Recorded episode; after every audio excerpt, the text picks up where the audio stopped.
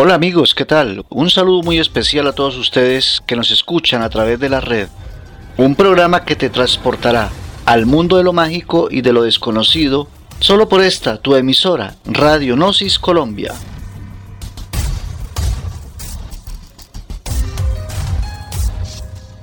Hoy, en nuestra emisión de Mirando al Misterio, hablaremos sobre la cuarta dimensión y descubriremos todos los enigmas que se esconden a través de esta misteriosa región de la naturaleza.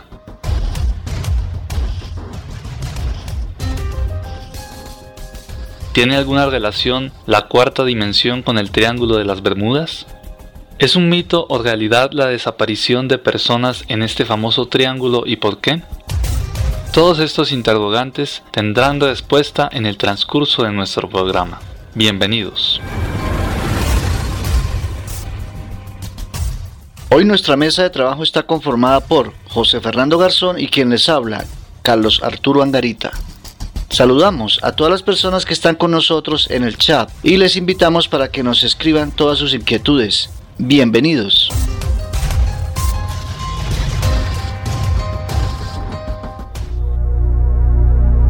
Empezaremos nuestro programa hablándoles de la existencia de las diversas dimensiones en nuestro planeta. Euclides, el matemático griego más famoso de la antigüedad, ya nos hablaba de la existencia de tres dimensiones, largo, alto y ancho.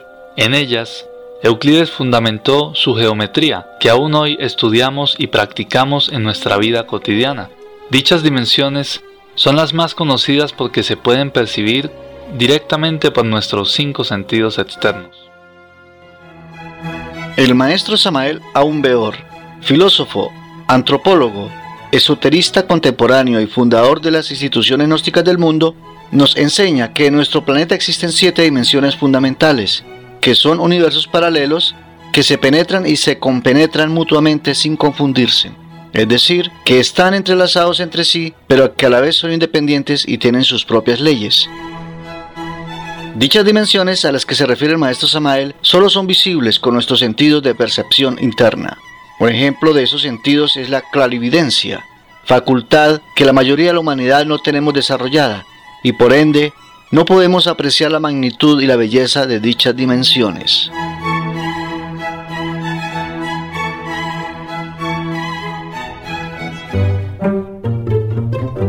Algunos científicos aceptan la existencia de diversas dimensiones o mundos paralelos de los que habla el maestro Samael.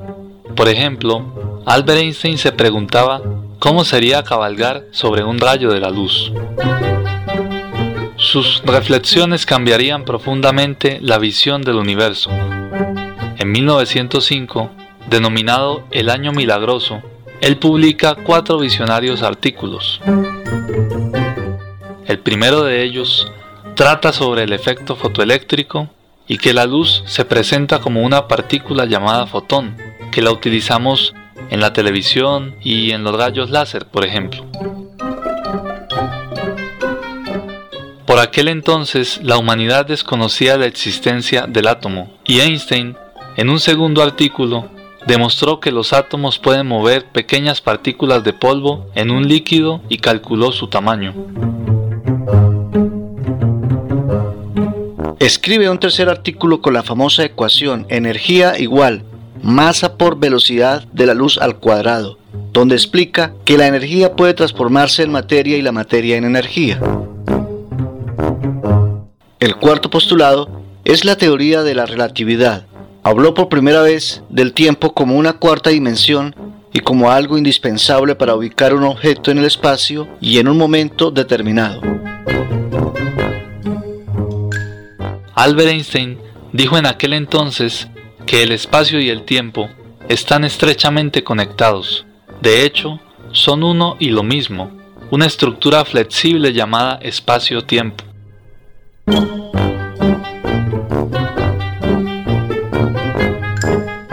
Einstein creía que había deslumbrado el secreto del universo, desafiando con ello los fundamentos de la física de su tiempo.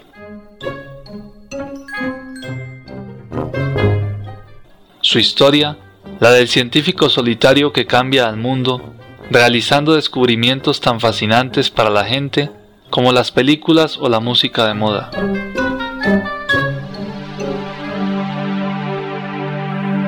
El hecho de que exista cosas misteriosas como la cuarta dimensión, la curvatura del espacio, los agujeros temporales es fantástico.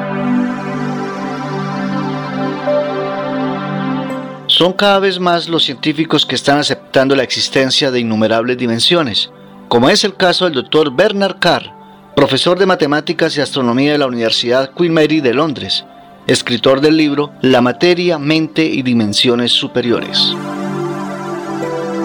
El doctor Carr coincide con el maestro Samael en afirmar que nuestros sentidos físicos solo nos muestran un universo de tres dimensiones, aunque en realidad hay al menos cuatro dimensiones más. El doctor Carr dice que lo que existe en las dimensiones superiores son entidades que no podemos tocar con nuestros sentidos físicos. Además, tales entidades todavía tienen un tipo de espacio diferente al nuestro. El Dr. Carr dice que nuestra conciencia interactúa con otra dimensión. Además, el universo multidimensional tiene una estructura jerárquica y nos encontramos en la dimensión de más bajo nivel. Su teoría aclara la relación entre la materia, la mente y la naturaleza del tiempo, dando un sentido lógico de interpretación a fenómenos como apariciones, sucesos fuera del cuerpo, las experiencias cercanas a la muerte e incluso los sueños.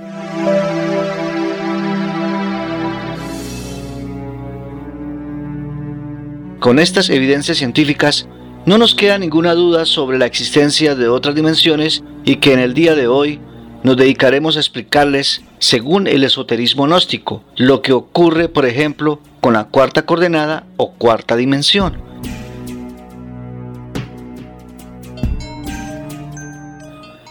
Ya dijimos en nuestro anterior programa que este color azul intenso que vemos en las lejanas montañas es el éter, que es el principio básico de la cuarta dimensión.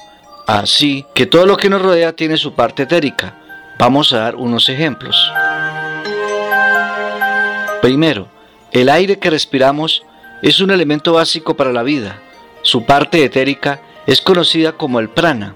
Dicha propiedad es asimilada cuando la persona realiza respiraciones profundas, preferiblemente cuando lo hace en los campos y particularmente entre las 5 y las 7 de la mañana, ya que es una hora propicia donde el prana del planeta está en máxima actividad, ayudándonos en nuestro desarrollo espiritual porque nos proporciona armonía y paz interior para controlar el estrés.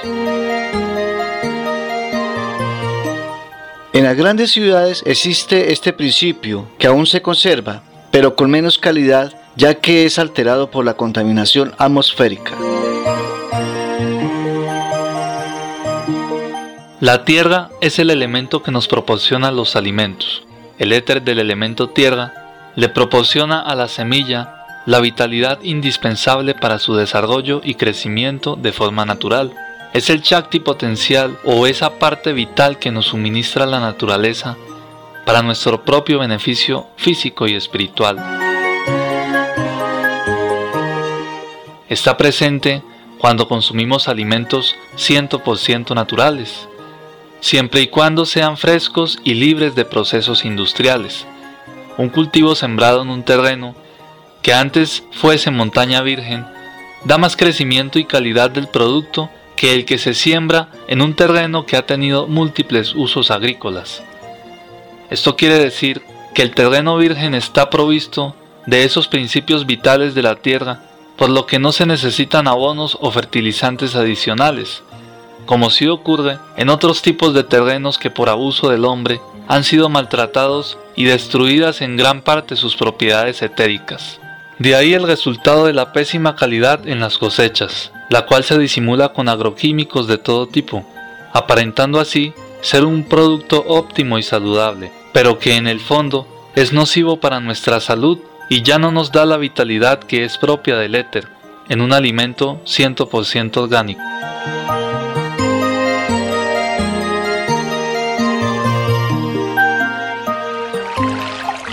En el tercer aspecto hablaremos entonces de lo que es el agua lluvia, los océanos y toda cuenca hídrica, en la cual está contenido el éter como unos principios vitales, los cuales son asimilados por los diferentes seres vivos al beber el agua.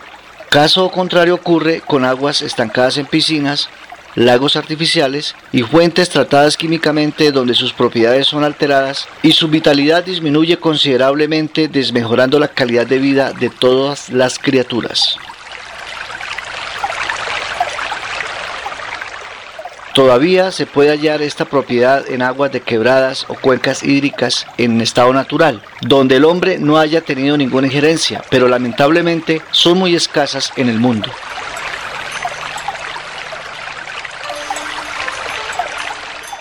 La vida como la conocemos no podría desenvolverse en un entorno sin agua o con aguas contaminadas, que es lo que hoy en día prolifera y que está amenazando la vida en el planeta.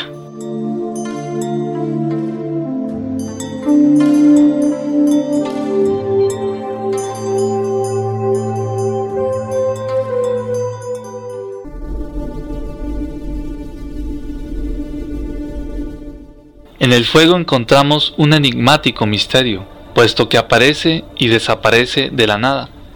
Según la ciencia oficial, se llama fuego a un conjunto de partículas o moléculas incandescentes de materia combustible, capaces de emitir luz visible. Pero según el esoterismo gnóstico, el fuego es un elemento más del planeta con principios divinos y con un gran poder de purificación. Por eso es el único elemento de la naturaleza que aún el hombre no ha podido contaminar. Escuchemos a continuación una grabación del maestro Samael donde nos explica ampliamente los misterios del fuego. El fuego en sí es una sustancia y ha escapado a todos los análisis químicos. Dicen los científicos que es el producto de la combustión lo cual es absolutamente falso. Nadie sabe cuál es la naturaleza del fuego.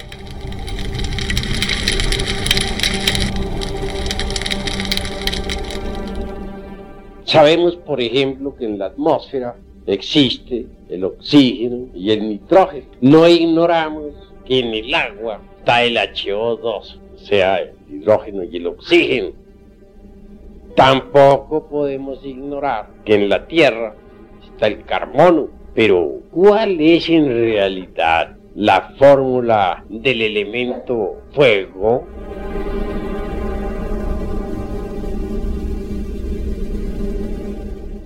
Cualquier hombre de ciencia nos hablaría del HO2, de los átomos de oxígeno y que uno de hidrógeno que para formar agua. Pero hagamos el ensayo con el HO2 y tratemos de unir los átomos de oxígeno e hidrógeno tal como está en la forma, en un laboratorio, a ver si es cierto que resulta agua. Obviamente que no. ¿Por qué? Que falta algo. ¿Qué? El elemento fuego entonces la fórmula del HO2 está incompleta. Eso es obvio. Así que el fuego escapa a todo. Una simple llama de que tenemos ahí, una veladora, sería suficiente como para que incendiáramos el mundo y ella permanecería impasible, ni aumentaría un átomo más ni un átomo menos. De, esta, de cualquier veladora de esta sacamos otra veladora y otra y otra y otra y quemamos un depósito de gasolina, hacemos explotar un depósito de dinamita y sigue el fuego y quemamos el mundo y la veladora sigue igual, impávida, como si nada hubiera sucedido. ¿Qué clase de sustancia es esa? Se burla de los químicos y que hace tantos prodigios, sin embargo permanece la misma, impasible.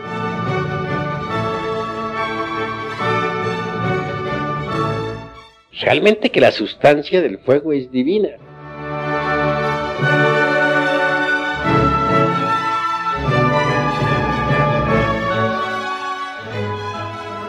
El maestro Samael, en su libro La piedra filosofal y el secreto de los alquimistas, nos enseña que si nosotros rastrillamos un cerillo, brotará el fuego.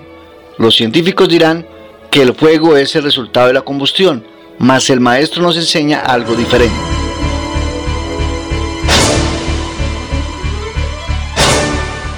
El fuego que brota dentro del cerillo está contenido en el cerillo, solo que con la frotación liberamos su prisión y aparece. Podríamos decir que el fuego en sí mismo no es el resultado de la combustión, Más bien, la combustión es el resultado del fuego. La mano que mueve el cerillo para que aparezca la llama tiene fuego, vida o si no, no podía moverse. Después de que el cerillo se apaga, la llama sigue existiendo en la cuarta vertical.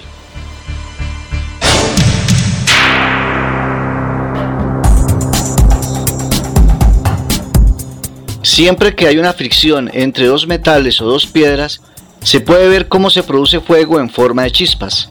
Esas chispas son el resultado del fuego que hay en el interior de los materiales. Ejemplo, un esmeril o la frenada de un tren.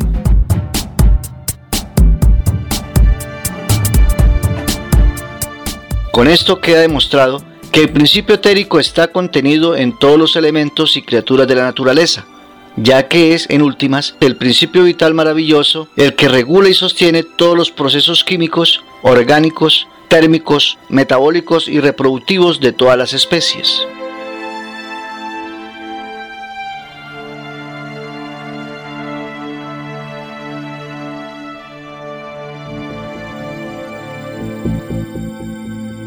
Ahora vamos a hablarles sobre un lugar que ha sido motivo de inspiración de escritores y que ha generado muchas controversias en la comunidad científica del mundo. Se trata del famoso Triángulo de las Bermudas.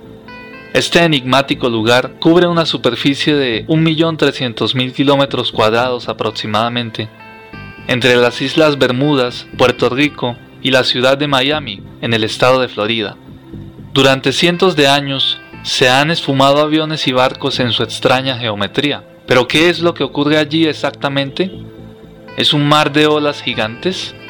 ¿Es un vórtice meteorológico? ¿Es una misteriosa fuerza electromagnética? ¿O será un portal para ingresar a la cuarta dimensión? Lo más curioso es que los instrumentos de navegación y brújulas de diferentes aeronaves y embarcaciones han quedado totalmente fuera de control cuando han cruzado el perímetro de esta zona, dificultándoles la navegación acuática o aérea.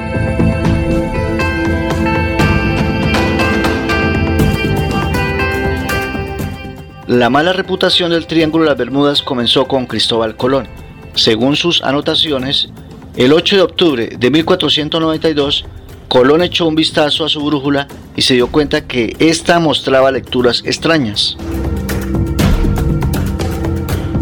En enero de 1880, la fragata británica Atalanta salió de las Bermudas hacia Inglaterra con 290 personas a bordo, la cual desapareció.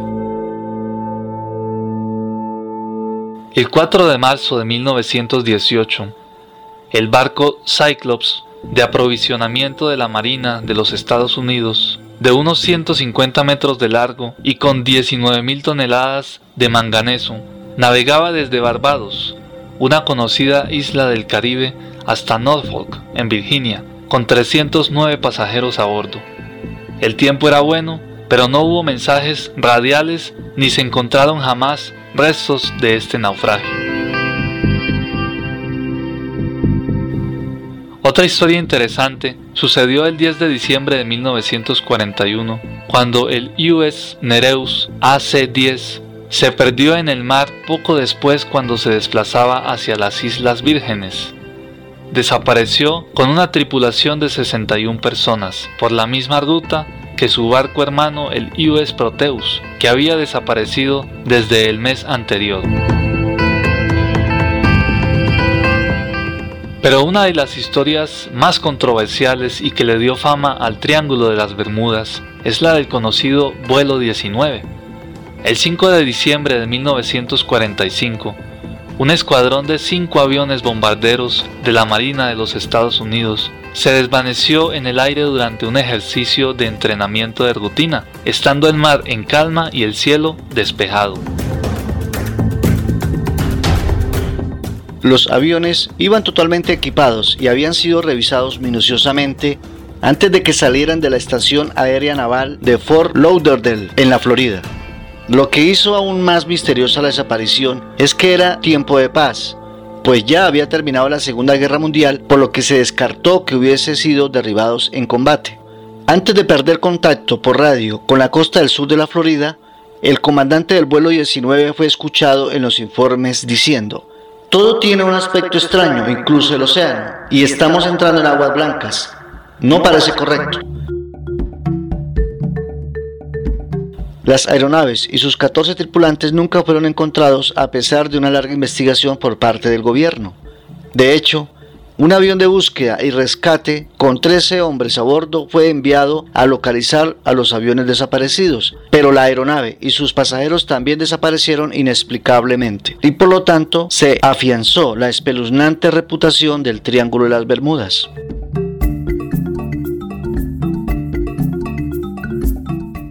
Se inició un enorme esfuerzo de rastreo donde emplearon 240 aviones de tierra, 67 del portaaviones Solomons, 4 destructores, varios submarinos, 18 navíos de la Guardia Costera, lanchones de búsqueda y rescate, cientos de aviones, yates y botes privados, más la ayuda de la Real Fuerza Aérea y de la Marina Británica con base en las Bahamas. 4.100 horas de búsqueda, casi un millón de kilómetros cuadrados de mar y tierra que incluían el Atlántico, el Caribe, partes del Golfo de México, el interior de la Florida y las islas vecinas. Fueron revisados sin encontrar rastros de naufragios, botes salvavidas o manchas de aceite. Las playas de la Florida fueron inspeccionadas diariamente durante un periodo de varias semanas para ver si aparecían restos flotantes de los aviones desaparecidos, pero la operación no tuvo éxito alguno. No se encontró nada. Las tripulaciones estaban entrenadas para abandonar la nave en 60 segundos y disponían de botes salvavidas colocados en la parte exterior de los aviones. Por consiguiente, casi en cualquier caso de aterrizaje forzoso en el mar, los botes salvavidas debieron quedar flotando y habrían sido encontrados. Sin embargo, esto no sucedió.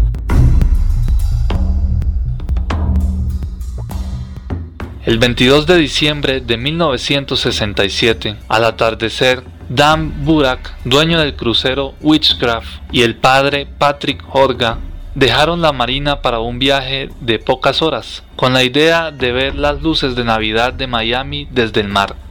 A las 9 de la noche envió un mensaje radial diciendo que había algo debajo de su barco, pero no se consideraba en emergencia.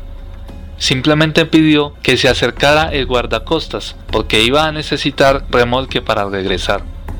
El guardacostas tardó exactamente 19 minutos en llegar a la posición del Witchcraft. En ese tiempo no hubo más mensajes desde el crucero. Cuando el guardacostas llegó, no encontró el barco, ni pasajeros, ni restos que indicaran un naufragio repentino. Nada. La búsqueda cubrió 24.500 millas cuadradas sin ningún resultado.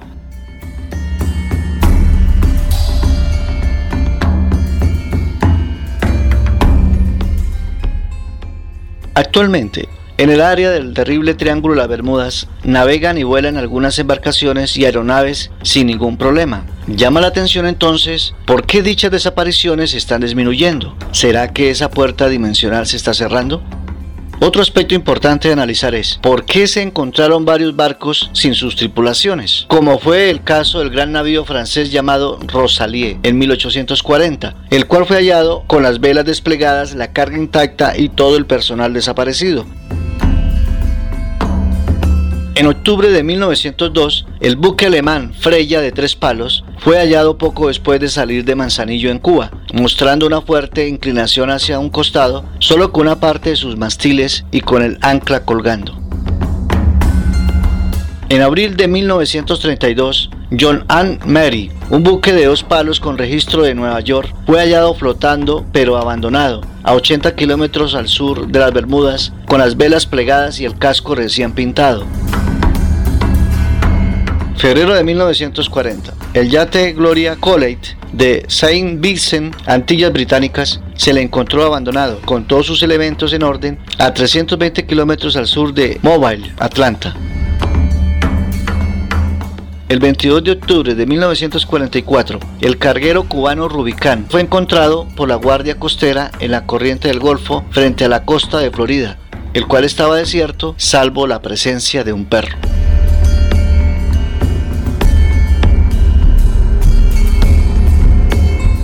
Es curiosa la desaparición de Caroline Casio, una mujer piloto autorizada que iba volando en un avión ligero. Se vio rodeada de una serie de circunstancias extrañas. El 7 de junio de 1964 llevaba un pasajero desde Nassau hasta la isla Gran Turco, en las Bahamas. Cuando llegó al punto en que calculaba debía estar en la isla Gran Turco, comunicó por radio que no podía encontrar la ruta y que estaba dando vueltas sobre dos islas no identificadas. Agregó, allí abajo no hay nada, y luego, ¿hay alguna manera de salir de aquí? Estas fueron sus últimas palabras.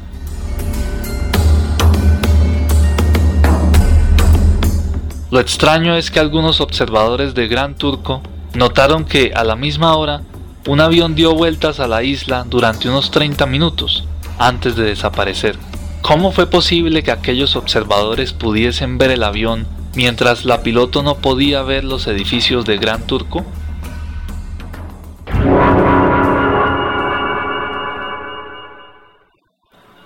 Los astronautas y cosmonautas también han reportado que cuando vuelan sobre la zona ven destellos mientras que sus dispositivos de control no funcionan correctamente. Es importante aclarar que todos estos aviones de los que hemos hablado eran piloteados por aviadores de gran experiencia y dirigidos por navegantes bien entrenados. Todos llevaban radio, equipo de supervivencia y la mayoría desaparecieron en medio de buen tiempo y durante el día.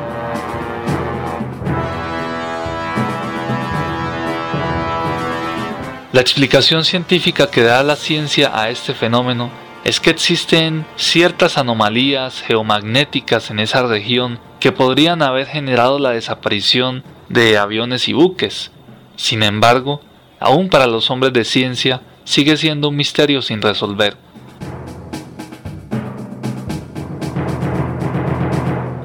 Existe el caso de pilotos de aviones que dicen haber atravesado un túnel espacio-temporal a través del cual recorrieron cientos de kilómetros en tan solo tres minutos o menos, cosa que para un avión moderno es imposible.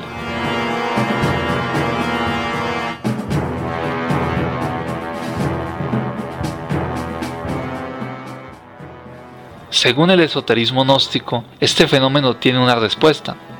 Vamos a escuchar a continuación algunas palabras del maestro Samael Ambeor.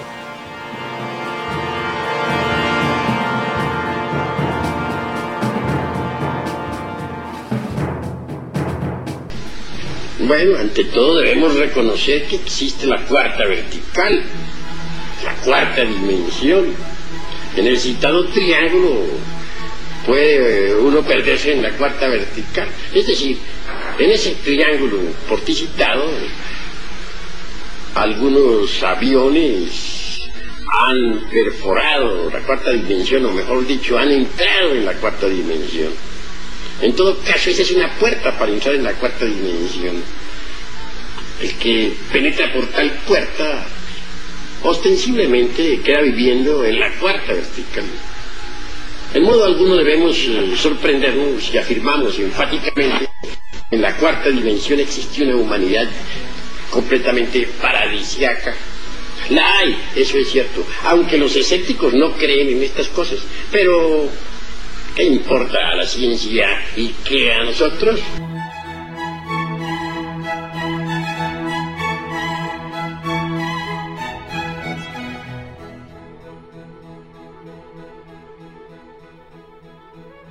Después de haber escuchado las palabras del maestro Samael, nos llama la atención sobre las desapariciones que han ocurrido desde 1880, donde muchos aviones comerciales, gran cantidad de barcos, aparatos militares y civiles fueron borrados de la faz de la Tierra sin dejar rastro de naufragio, ni manchas de aceite, ni restos flotantes, ni sobrevivientes, ni siquiera una concentración sospechosa de tiburones.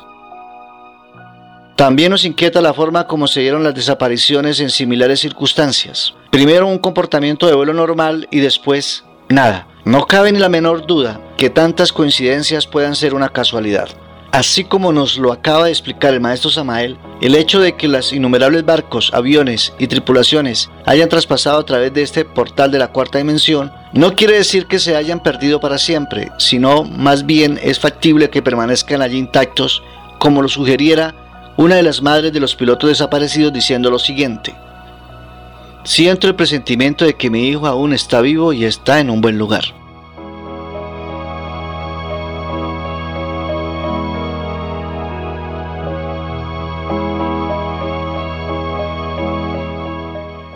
Nos surge otra pregunta. ¿Por qué en cinco historias que narramos se encontraron los barcos y sus cosas intactas y ni un solo cuerpo humano? Más inquietante aún, en uno de los hallazgos estaba todo normalmente incluido un perro. Entonces, ¿qué pasó con el resto de la tripulación?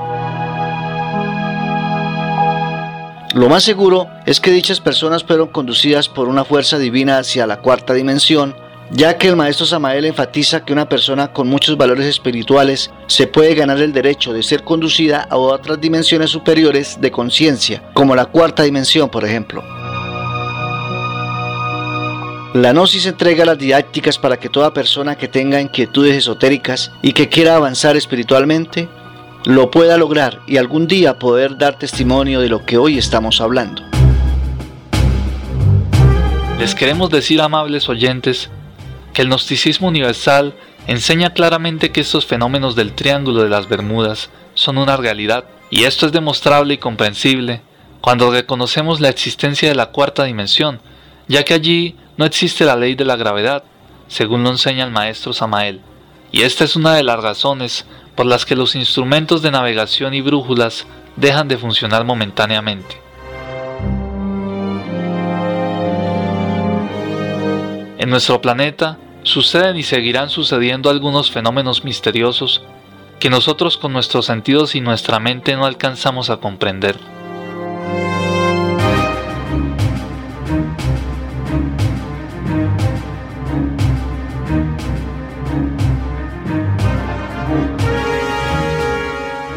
Queremos dejarles una pequeña reflexión y es que tenemos que apelar entonces al despertar de nuestra conciencia para convertirnos en habitantes auténticos de las diferentes dimensiones que existen en la naturaleza y que desafortunadamente son un enigma para el grueso de la humanidad.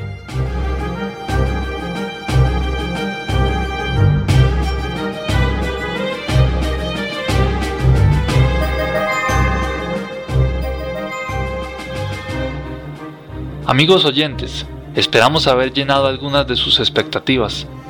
Les agradecemos su atención y los invitamos a que continúen escuchando nuestra programación habitual en esta, tu emisora Radio Gnosis Colombia.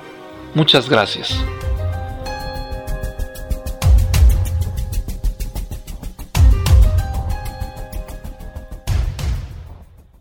Bien, ha sido todo por hoy y los invitamos desde ya a nuestra próxima emisión del programa Mirando al Misterio